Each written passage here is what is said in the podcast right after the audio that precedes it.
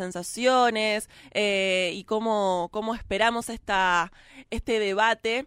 Eh, estamos en comunicación con Estefanía Siofi, médica generalista, integrante de la red de profesionales por el derecho a decidir. Muy buenos días, Estefanía. Laura te saluda. Hola, muy buenos días, Laura. ¿Cómo estás? Gracias por la comunicación y bueno, ayer, bueno, nos enterábamos que finalmente se fijaron los días de reunión, decía los martes a las 14 y los miércoles a las 10 de la mañana, que además se ratificó, ¿no? El, el debate para el 8 de agosto eh, y el dictamen para el primero. Eh, Exactamente. Los senadores Pichetto y, Fuentes eh, ratificaron que el proyecto cabecera es la media sanción que salió de diputados y diputadas. Esto es así. Vamos a presionar para que no haya modificaciones. ¿Cuál es la intención más o menos de del resto de los senadores y las senadoras? Sí, e, exactamente. Eh, se definió que se va a dar así el debate con los, los martes y los miércoles presentes, los miércoles desde más tarde, eh, y va a haber audiencias, y al igual que en diputados, con expositores y expositoras, tanto verdes como celestes, mm. eh, a la mitad. Eh, la noticia que nos enteramos ayer es que van a ser 60 y que eh, efectivamente van a ser repetidos y repetidas las expositoras, muchos de ellos por lo menos, eh, lo cual nos parece un tanto mm, ridículo en términos de que la sociedad toda eh, vio el debate, lo escuchó y también esperábamos que así sea de, de, parte de los de los senadores y senadoras.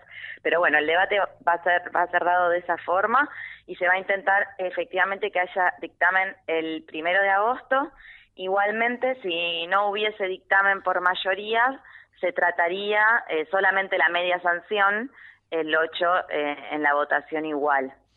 Sí, y sí, la, cantidad de, expositores que se repiten es un poco ridículo, ¿no? Como ya venimos escuchando hace un montón de meses, hay una sensación medio de, de dilatar lo máximo posible hasta el punto de repetir quienes exponen los argumentos de por qué necesitamos que el aborto sea legal.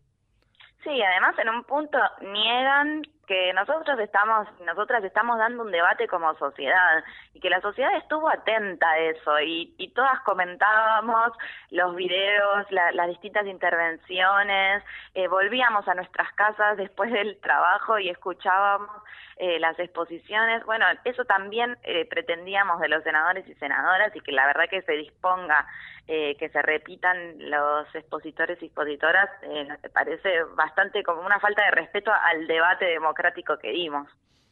Eh, estamos en comunicación con eh, Estefanía Siofi, ella es médica generalista e integrante de la red de profesionales por el derecho a decir. Estefanía también estuvo ahí circulando eh, otros proyectos, ¿no?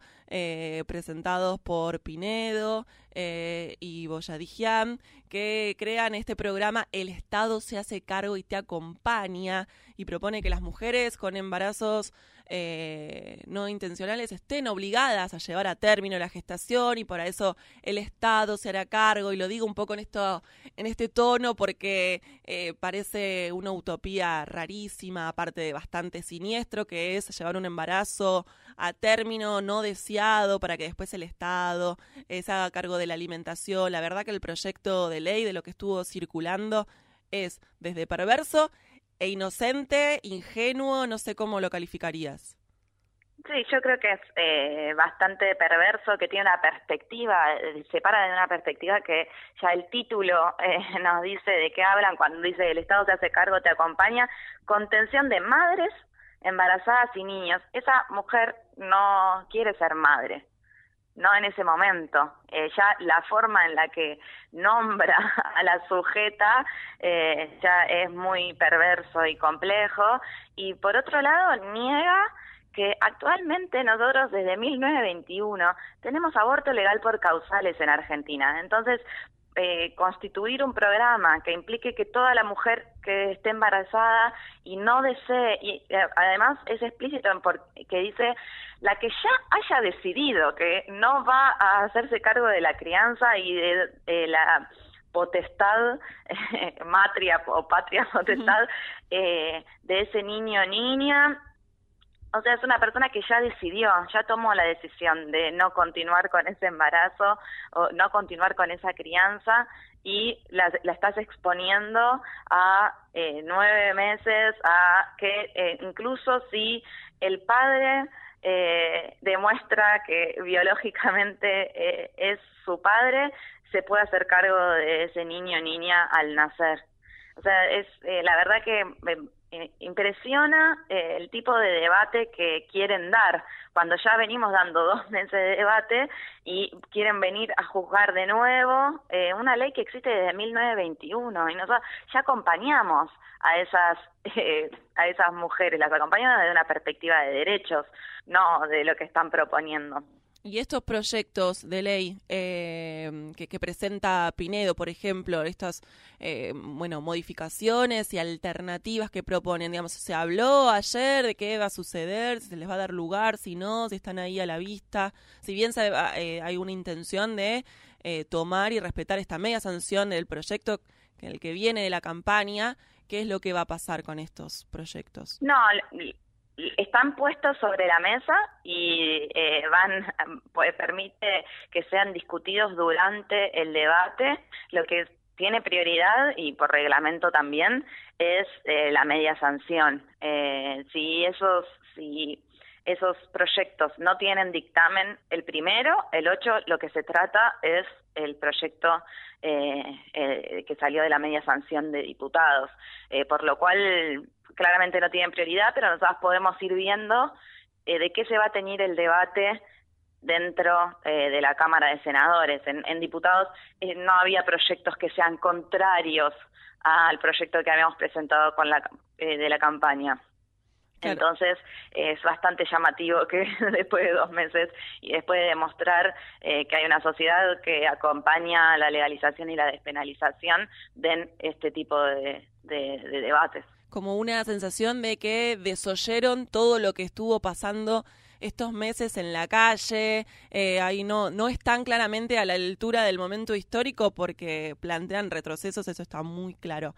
Estefanía, como médica, generalista, integrante de la red de profesionales por el derecho a decidir, apenas salió esta media sanción en diputados, quienes más expresaron eh, de manera muy violenta, en algunos casos puntuales, fueron médicos, eh, que, que, bueno, que decían que no iban a, practicar eh, abortos, no solo eso, sino que en algunos casos no iban a, iban a hacer sufrir a la mujer que decidiera, se habla de objeciones de conciencia institucionales, de hecho hoy en Clarín, por ejemplo, una enfermera eh, de Santa Fe, si no me equivoco, dijo eh, seguramente en alguna red social o de alguna manera ahí pública que eh, llamaba a hacer sufrir a las mujeres. Hay como un sector también de la salud desde las instituciones y desde ciudadanos puntuales que se están expresando de manera muy violenta como, como médica, como integrante de la red de profesionales, que, ¿cuál es tu mirada frente a esto? Bueno, claramente después de que ganamos la media sanción, eh, que obtuvimos esa victoria, eh, hay una respuesta, hay una respuesta desde la Iglesia y también desde lo más enquistado del sistema de salud eh, médico hegemónico, que entiende que las decisiones las toman los profesionales de salud y no las personas y que, que ellos y ellas llaman pacientes. Eh, entonces es una perspectiva de trabajo completamente distinta que efectivamente eh, piensa que eh, tiene la potestad de eh, maltratar, eh, ningunear y vulnerar derechos de las personas. En lo cotidiano, nosotras acompañamos a mujeres y personas con capacidad de gestar que se encuentran con maltratos especialmente en los hospitales y en las guardias de los hospitales, pero es algo generalizado en el sistema de salud que nosotros venimos resistiendo desde hace ya cuatro, mucha, bueno, toda nuestra vida profesional y previa a ella también, eh, pero específicamente desde la red venimos eh, denunciando, eh, por ejemplo, en el caso de Elen, eh, nosotras denunciamos a los profesionales de salud que habían violado el secreto médico y día a día nos encontramos con este tipo de maltratos. Ahora están saliendo a decir lo que harían exactamente con muchísima violencia y también desde discursos individuales, ¿no? Yo en mi guardia no se van a hacer legrados con anestesia, son posiciones personales llevadas a su rol público eh, de funcionarios y funcionarias eh, negando su función que es garantizar derechos. Nosotros lo que somos es eso, eh, funcionarias de poder garantizar derechos que tienen las personas somos las intermediarias entre el acceso a la salud o la vulneración de derechos. Eh, y ellas claramente se, se paran de ese lado de una forma muy violenta. Nosotras la respuesta que damos es una respuesta colectiva, no, no, no individual. Nosotras y nosotros eh, decidimos que cuentan eh, con nosotros eh, es claramente una visión distinta y además no hablan desde las prácticas, no hablan desde la cotidianidad de escuchar a las mujeres y a las personas con capacidad de gestar, sino que hablan de cuando vengan algún día, yo no, no cuenten conmigo y son urólogos, son anestesiólogos, no los necesitamos. Claro, claro, bueno, pero necesitan evidentemente expresar todo su odio de alguna manera. Y su poder también. Que no es poco. Eh, bueno, Estefanía, te agradecemos mucho esta comunicación y seguramente nos estemos encontrando en los próximos martes verdes que ya quedan como un sello para todas nosotras.